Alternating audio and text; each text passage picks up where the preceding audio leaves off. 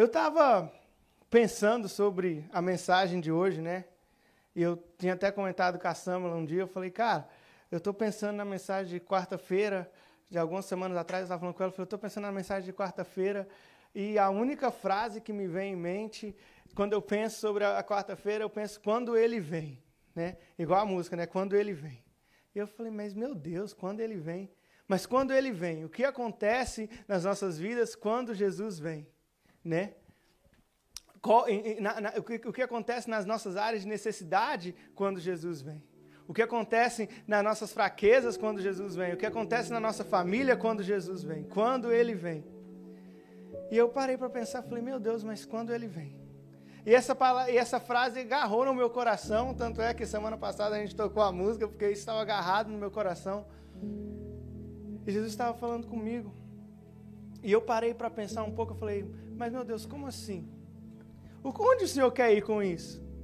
enquanto eu pensava, enquanto eu, eu meditava, eu pensei em, em, três Cs, três Cs, a letra C, que a gente pode, pode usar, que a gente pode aplicar na nossa vida, que vai nos ajudar a chegar a uma colheita abundante. Três Cs que quando a gente aplica pode nos dar um boostzinho, né? um, um empurrãozinho para chegar naquele ponto onde nós precisamos chegar. Estava lendo a história é, se você pode abrir sua Bíblia em Marcos 5, 21.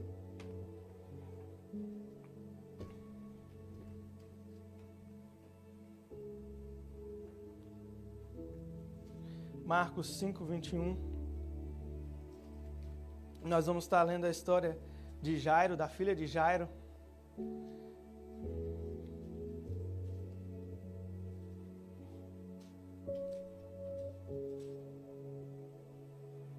Quando você chegar lá, fala amém. Amém. amém. Diz assim, Marcos 5, 21 ao 23. Tendo Jesus voltado de barco para outra margem, uma grande multidão se reuniu ao seu redor, enquanto ele estava à beira do, à beira do mar. Então chegou ali um dos dirigentes da sinagoga, chamado Jairo. Vendo Jesus, prostrou-se aos seus pés e lhe implorou, implorou, lhe implorou insistentemente: minha filhinha está morrendo. Vem, por favor, e impõe as mãos sobre ela, para que ela seja curada e viva. Pai, nós te agradecemos por esse dia, Pai. Te agradecemos, Deus, por esse momento que a gente teve aqui de louvor, de adoração, da sua doce presença aqui conosco, Pai.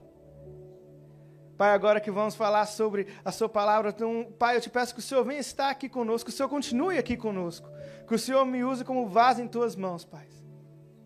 Pai, que, que toda palavra que, que eu disser aqui hoje venha de Ti, Pai.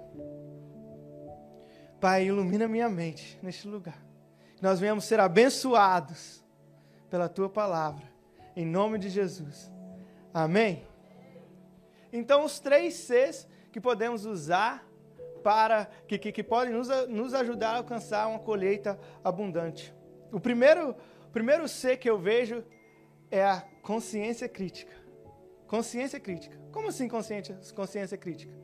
Saber quem nós somos, saber pra, para o que somos, saber é, quem, so, é, quem somos e saber como somos. E também entender quem Jesus é.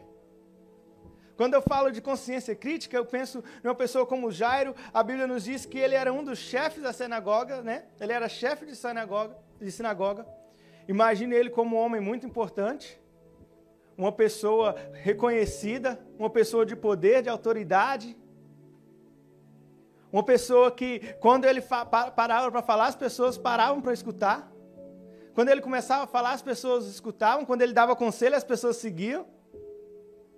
E ali ele entra em uma situação onde sua filha adoece. Agora eu imagino que um homem no porte de Jairo, ele podia é, ter levado a filha no melhor doutor, no melhor especialista. Poderia ali, talvez ele tinha um plano de saúde muito bom, ele poderia ali ter, ter, ter tratado ela. Mas naquele momento onde a sua filha cai nessa enfermidade, ele falou: opa, eu tenho que ir atrás de Jesus. Ele reconhece quem ele é, mas ele também reconhece quem Jesus é. Ele sabe as suas limitações, mas ele sabe também que Jesus não tinha limitações. Que Jesus não tem limitações. Ele entende que, que Jesus pode curar sua filha. Ele tem a consciência. Muitas vezes nós ficamos agarrados em problemas, agarrados em situações, porque não temos a consciência crítica de, de, do que fazer naquele momento. E a gente acaba procurando ajuda para a direita e para a esquerda e procura e tinha aquelas vezes assim, né? Fica até doido da cabeça. E, e deixamos ao último instante procurar Jesus. Muitas vezes achamos que, que nós mesmos conseguimos resolver nossos problemas, que nós mesmos conseguimos trazer a colheita, que nós mesmos conseguimos fazer com nossos braços. Não, eu consigo. E não temos essa consciência crítica. Jairo teve a consciência crítica. Ele parou para pensar, ele falou: quem pode me ajudar agora? Será que eu vou num médico que talvez vai conseguir? Será que eu vou num especialista que talvez vai, vai, vai dar um milhão de, de, de remédios e no final não vai dar certo? Ou eu vou direto na fonte da vida? Será que eu, que eu procuro em todos os lugares? Quantas vezes estamos procurando em lugares vazios? Quando Jesus está ali, eu estou aqui. Jesus está ali, só esperando a gente chegar. Quando a gente para para conversar com Jesus, Ele nos dá paz. Em momentos tribulantes, Ele nos traz paz. Toda vez que, que eu sinto que o meu coração está um pouco mais agitado, eu começo a pensar naquele barco né, onde os discípulos estavam e as ondas é, é, quase, quase, é, derrub, é, quase é, virando o barco, afundando o barco, e Jesus dormindo dentro daquele barco. Eu imagino como, como que, que ele conseguia dormir no, no momento daquele tão, tão, tão doido, um momento tão, tão como que ele conseguia ter paz para dormir, né? Muitas vezes nós, com, com alguns problemas, nós não conseguimos dormir. Mas eu, eu, penso também nos discípulos acordando Jesus, falando: Jesus, pelo amor de Deus, você não está vendo o que é está acontecendo aqui? E Ele traz paz. Quando conversamos com Jesus, quando chegamos a Jesus, Ele traz paz. O segundo C que nós podemos utilizar é construir relacionamentos. Marcos 5,23 fala assim: Ele implorou insistentemente: Minha filhinha está morrendo. Vem, por favor, e impõe as mãos sobre ela, para que ela seja curada. Jairo, ele convida Jesus à casa dele. Ele cria ali um relacionamento com Jesus. Ele fala: Vem, eu preciso que o Senhor venha. Olha, o meu, o meu, o meu melhor amigo é o Gabriel, filho da tia Kelsey. E por um tempo ele passa, ele ele ia bastante lá em casa, né? E já chegou num, chegou num ponto que, em vez de eu chegar lá em casa e abrir a geladeira e falar assim, Gabriel, você quer um iogurte? Não, eu chegava, sentava no sofá e ele falava, oi, você quer um iogurte? Na minha própria casa, né? E foi um, um, um nível de amizade, e, e, é um nível de amizade, que quando a gente teve o problema com o carro, que a gente perdeu o carro, eu falei com ele, ele falou assim, não, passa aqui em casa e pega o meu carro. Eu falei, beleza. Aí eu acabei batendo o carro dele, eu liguei para ele e falei, Gabriel, eu tô até com vergonha de, de, de, te falar isso, eu bati seu carro e tal. Cara, eu tô até... Aí ele falou assim, não, Igor, não, não preocupa. Eu falei, mas como assim não preocupa? Ele falou assim, não, de todo mundo que pode me pedir um favor, você é o único que, que, que, que tem o direito de me pedir um favor. Eu falei, mas como assim? Ele falou assim, não, cara, nós somos amigos. Nós, nós, nossa amizade não é, não é só não é só de favores, não, nós somos amigos. E eu paro para pensar, não é chato quando você tem um amigo que, que só vem para você quando ele precisa de alguma coisa? Tem alguém aqui que gosta desse tipo de amigo? Mas muitas vezes é isso que a gente faz com Jesus. Nós lembramos que Jesus é nosso amigo no momento do desespero. Nós lembramos que Jesus é nosso amigo quando está tudo dando errado, a gente fala, Jesus. Mas no dia a dia, na hora de tomar iogurte, a gente não chama Jesus. Na hora de sentar à mesa e, e comer, a gente não chama Jesus. Na hora de, de deitar na cama, a gente não chama Jesus. Na hora de assistir um filme, a gente não chama Jesus. Mas aí, nos momentos de aflição, a gente vai atrás de Jesus e fala: Jesus, o Senhor tem que me ajudar. E a gente acha que, não, Ele tem que me ajudar. Mas é importante que nós criamos um relacionamento com Jesus. Que não seja um relacionamento baseado em interesses Que não seja um relacionamento onde eu só venho para ele porque ele, ele tem alguma coisa boa para me dar. Se nós não gostamos de amizades assim, por que, por que iremos ser alguém assim? Jairo, ele convida Jesus à sua casa. Ele fala: Vem, vem para minha casa. Tá bem que no momento ele estava precisando de algo, mas ele fala: Vem para minha casa. Nós temos um Deus que ele não, ele não quer ser só alguém lá em cima, bem longe de nós. Ele quer ser alguém perto. Ele quer estar por perto. Olha só, nós temos um Deus que criou o céu, a, a terra, criou tudo, o universo. Mas ele ainda fala: Mas eu, eu ainda me importo com aquele momento que você está na sua casa sozinho eu ainda me importo com aquele momento. Eu quero, eu quero me sentar com você, eu quero comer com você, eu quero passar tempo com você. Relacionamento. É bom quando nós temos alguém, um amigo que pode nos ajudar num tempo difícil, né? É bom quando o pneu fura e você pode ligar para alguém e falar assim, ei. E aquela pessoa vai estar ali, não é? Ele quer ser esse amigo. Mas não, não só no tempo ruim, ele quer ser também esse amigo no tempo bom. O que você convida para comer um churrasco. Ele quer ser esse amigo.